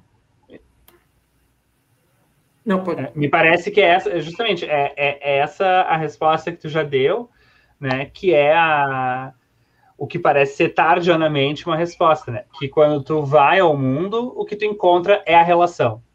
Né? Então, como é que tu produz uma ciência cuja unidade é a relação e não um átomo?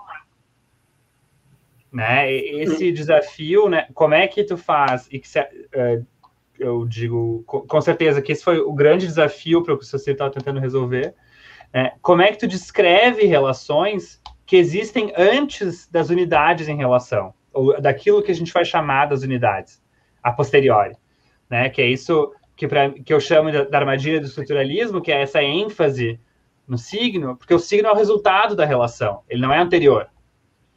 Então, se a gente coloca essa ênfase no, no signo, a gente se relaciona com ele como se ele fosse os objetos linguísticos que a gente está manipulando, ou quando a gente estende o signo a outras áreas, né? Como se o signo fosse o objeto do nosso estudo, quando o signo é o produto de, uma, de um feixe de relações que tornou aquele signo uh, mais ou menos delineável, né? precariamente delineável num certo momento da, do meu estudo. E me parece que, em boa parte, é isso que o, que o TARD nos equiparia, enquanto uma epistemologia, a partir dessa metafísica, digamos assim, nos equiparia para fazer, é pensar uma ciência que está disposta a traçar antes as relações do que as unidades, né? E enfatizar a potência uh, criadora e virtual das relações do que a essencialidade das unidades preexistentes. É, e nesse Isso é sentido, me parece. Desculpa, desculpa. Só, uma última coisa. Não, uma última coisa. Só me parece justamente que desvia do problema kantiano de um problema entre uh, objeto e a, e, a, e a, sua aparência, né? Ou entre número e fenômeno. Né? Porque isso não está. Uh, claro, um, uma pessoa extra-kantiana poderia dizer, não, mas isso é só tu tá lidando com o fenômeno e o problema do número segue, segue posto mas a resposta tardiana e que justamente no Whitehead uh, vai ser ele vai ser explicitamente pré-kantiano, né, por decisão pré-kantiano, é justamente que esse problema das aparências não foi não foi colocado, né, o problema do, do fenômeno não foi colocado. Se entende que uh, o objeto empiricamente existente é a relação, né? A minha própria percepção da existência de algo é uma relação que merece análise e consideração né, para pensar as próprias condições de possibilidade de uma, de uma ciência. Agora, Ilan. Não, eu, eu, queria, eu queria, na verdade, é, era mais a ver com o que você estava falando antes desse desvio kantiano, que é um, um outro que eu também queria evitar, é, mas eu estou muito policialesco, mas basicamente é, eu queria justamente aproveitar esse gancho que você estava falando de relações, na verdade o Fio começou a falar de relações, justamente para uh, trazer agora nesse, nesse, uh, nesse final de, de, de, encontro, de programa, o, uh, a variável cosmopolítica, que dá nome ao nosso, ao nosso programa.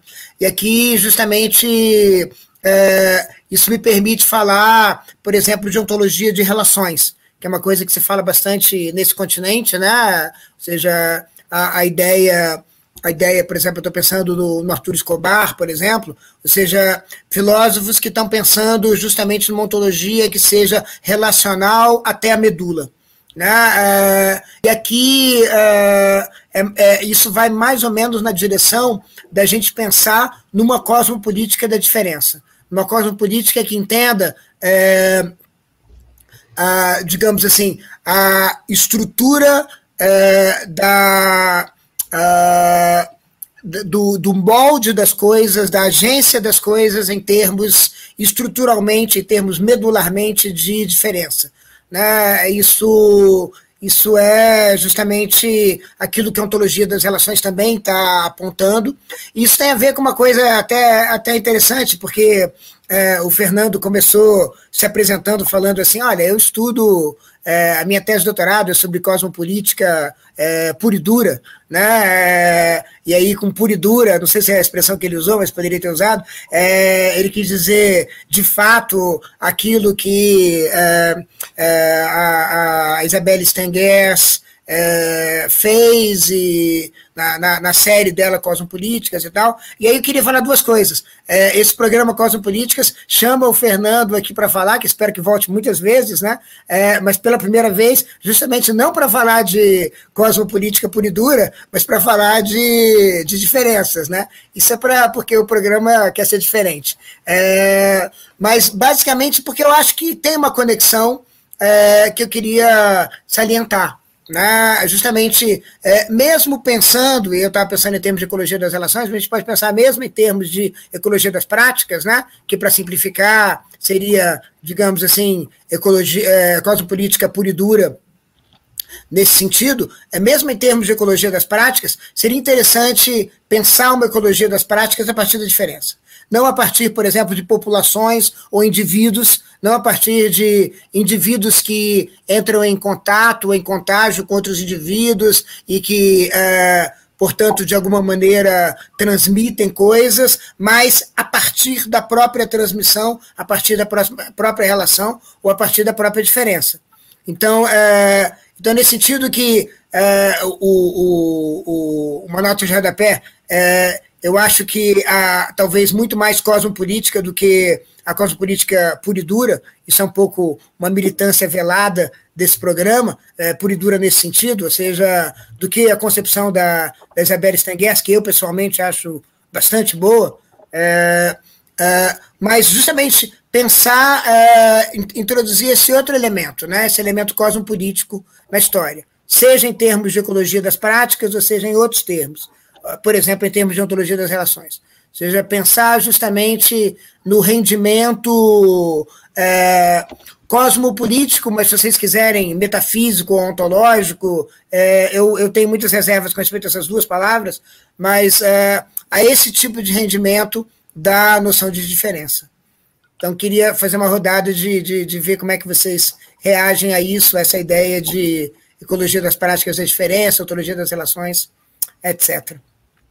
É, eu só queria deixar aqui claro, né, que o Ilan agora acertou a flecha bem nos nossos corações gélidos da pandemia, né, trazendo assim bem no cerne onde nosso coração esquenta. Muito bom, tô, tô aguardando aqui essa rodada.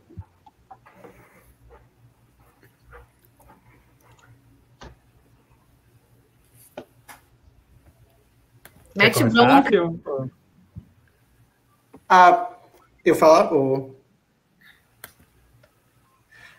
Não, eu não sei, só, talvez retom, retomando um pouco o que Fernando está falando aí, e me parece que é nesse sentido de uma ecologia das práticas, realmente a monadologia apresenta um, um desafio para a metodologia científica, no sentido de. Eu achei aquele exemplo que Lakoff pega aí do, do lugar do, da linguagem no cérebro mas me parece que quando você começa a olhar a partir dessa lente monadológica, realmente a ciência parece assim se espalhar promiscuamente. Me parece que é muito difícil ser uma linguista, uma linguista monadológica. É só se ater a linguagem como se fosse essa um, essa área ontológica isolada eu acho que para entender a linguagem monadologicamente, você tem que ver onde são os lugares onde a linguagem faz essas fronteiras com a não linguagem e de que maneira, na verdade, a linguagem já é uma expressão daquilo que é supostamente fora da linguagem, uma vez que, na verdade, a linguagem nunca se fechou dentro de si apenas. Me parece que, enquanto prática, a monadologia exige essa disso da, do cientista de ser e eu sempre achei isso tipo no caso de Chomsky ou Pinka ou essa escola que eles têm essa coisa de a gente tem que encontrar assim a, a estrutura da linguagem localizar onde é essa estrutura. Me parece que há essa tendência muito forte, mas a monadologia e essa coisa da diferença exige da cientista não sei, não, não ter essa esperança de poder fechar o objeto dessa forma, mas é isso se mostra, por exemplo, no, no caso da linguagem, que levanta todas essas questões sobre, sei lá, a perspectiva saussuriana, ou, mas só diria isso mesmo. Sim, uh, eu achei muito bom isso, porque justamente coloca o problema do que, que uh, o que que tá dentro ou não tá, né? Porque a, a questão tardiana da, dessas solidariedades parciais entre entre as mônadas é, coloca justamente o fato de que uh, elas não são as coisas que estão junto elas não são da mesma natureza né? ela não obriga essa pureza uh, ontológica daquilo que está agrupado. Ah, só tá, língua é um monte de coisas que são pedaços de língua. Ah, linguagem é pedaços de linguagem, existência é pedaços de existência.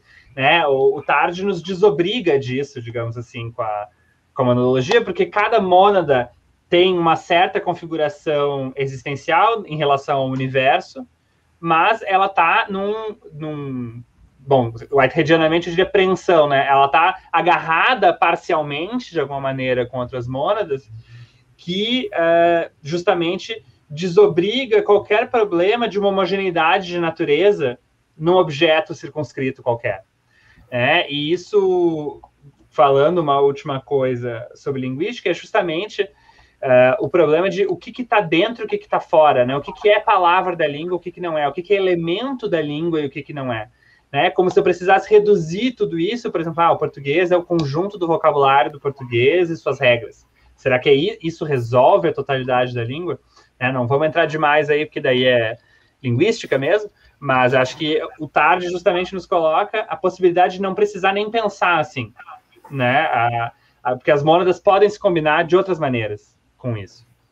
Mas tentando fazer aqui um esforço sintético, hercúleo, né, é, eu queria retomar aquilo que eu vinha falando de uma certa de uma possibilidade de uma resposta positiva e de uma resposta negativa aos problemas do estruturalismo, para retomar um pouquinho uh, o problema do humanismo que a, que a Damares tinha comentado rapidamente, porque eu acho que justamente a gente vai ter uh, a distinção que a gente vai ter, e, e, a tradição tardiana acaba fazendo muita diferença nisso, essa, essa tradição de uma possibilidade de conexões parciais entre o heterogêneo, uh, vai fundar tradições pós-humanistas diferentes, né? Se a gente tem essa ideia ou não, né? Então a gente vai ter, se a gente fosse simplificar a uns termos da moda, talvez a gente pudesse dizer que a gente tem uma tradição pós-humanista, que é a tradição do mais que humano, ou do outro que humano, né? Que pensa essas relações parciais uh, com,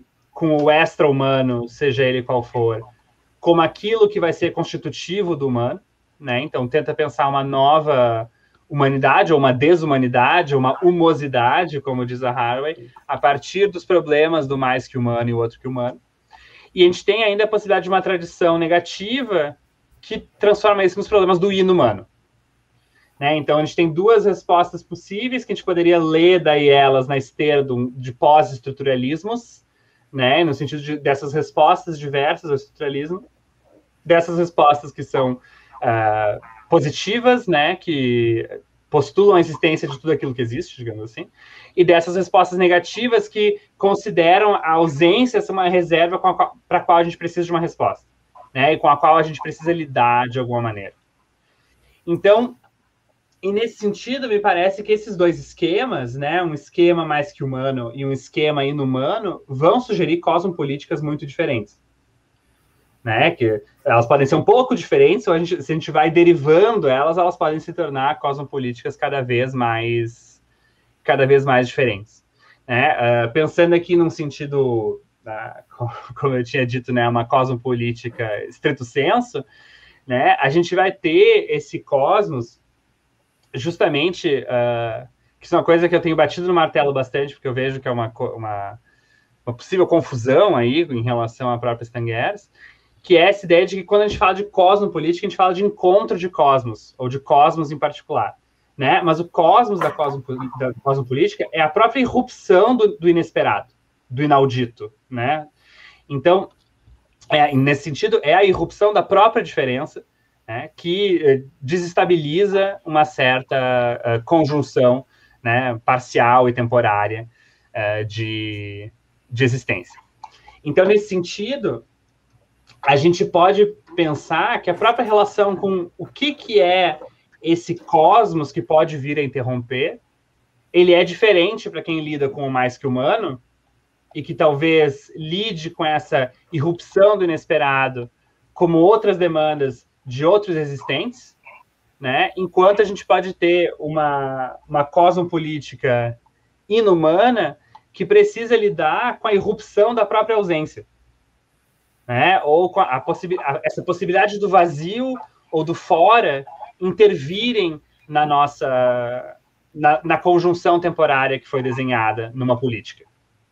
Né? Então, digamos assim, eu estou Uh, é, uma, é, uma espécie de ensaio de xenologia, assim, que eu estou pensando dois alienígenas diferentes, né? Na, a gente pode ter um alienígena para os mais que humanos, que pode ser o, o mega polvo, pode ser né, várias figuras desse tipo, e a gente tem esse alienígena inumano que é, é talvez o, o próprio horror da linguagem, por exemplo, né? o, o próprio o, o, próprio vazio da continuidade, a própria ausência de futuro, né? Então são irrupções muito diferentes, mas que uh, elas mesmas vão produzir uma conformação política diferente, né? Se a gente pensa essas irrupções cósmicas de natureza diversa, elas produzem políticas diversas. Acho que seria esse mais ou menos o meu nó aqui. Arrasou, Fernanda, muito bom. Com, com esse tipo de, de é, que você colocou, Fernando, dá para colocar então o Deleuze, né, bem radical na, na questão da diferença e o Derrida nessa questão da ausência. Ou você pensa mais ou menos, né? É, eu acho que os dois são problema da diferença, né? Mas o, o Deleuze tem a resposta, digamos assim, que a, a diferença é cheia. Né? O fato de que ela não para de diferir, né? que ela é essa, esse fungo que vai se multiplicando e mutando e preenchendo, preenchendo, preenchendo e se dividindo, uh, é um tipo de resposta que é muito diferente a uma ideia da diferença, que entende que esse motor ele, ele dá de cara com certas coisas. Ele não é só multiplicação e mistura, e infecção, né? Ele, ele vai encontrar uh, cortes existenciais na existência, né? E daí o que, que ele faz? Né? Uh, isso, eu acho que no pensamento de Derrida, aqui em casa de Moisés, né? Falar em pensamento de Derrida é muito ousado. Mas. Não, mas no, não está aqui, não, está liberado, cara. eu acho que no pensamento do Derrida tem muito mais ocasiões em que a gente é um, existencialmente interrompido, né? E que essas uh, intrusões do outro, do estrangeiro, né? Tem, tem certos tipos de convite na filosofia derridiana que dialogam com essa ausência, digamos assim, né? Uh, esses convites a, ou ao risco da visita do estrangeiro, ou a necessidade da hospitalidade, enfim, essas figuras desse estrangeiro que não tem rosto, que é indefinido infinitamente, etc. Enquanto ah, para essa cosmopolítica mais que humana, uh, tu sempre encontra seres específicos, né? É a vespa, é o cachorro, é o fungo, né? Tem, tem entidades X com as quais você encontra. Bom, podem ser deuses, podem ser ideias, mas são entidades específicas que rompem o teu mundo. Né? Enquanto uh, essas irrupções cósmicas derridianas parecem ser muito mais essas figuras uh, que são o sem rosto, de alguma maneira, né? É, é o incerto. Depois vai ter um rosto, mas está adiado, talvez indefinidamente né? Talvez é, essa não rostidade se mantenha até, né? Enfim, todos esses jogos da, do diferimento e da indecibilidade que estão em jogo ali no pensamento derridiano, né? E que eu associaria aqui a uma cosmopolítica do inumano. Mas você marcaria essas, essa, essa distinção cosmopolítica, essa distinção de cosmopolíticas que você está fazendo, é, a, aquela aquela é, diferença entre pensamentos da diferença que a gente estava falando antes, lembra, né? Que a gente está falando um pouco da ausência de ausência em tarde, né? Ou seja, a ausência não tem protagonismo na agência da diferença como você vai ter no estruturalismo.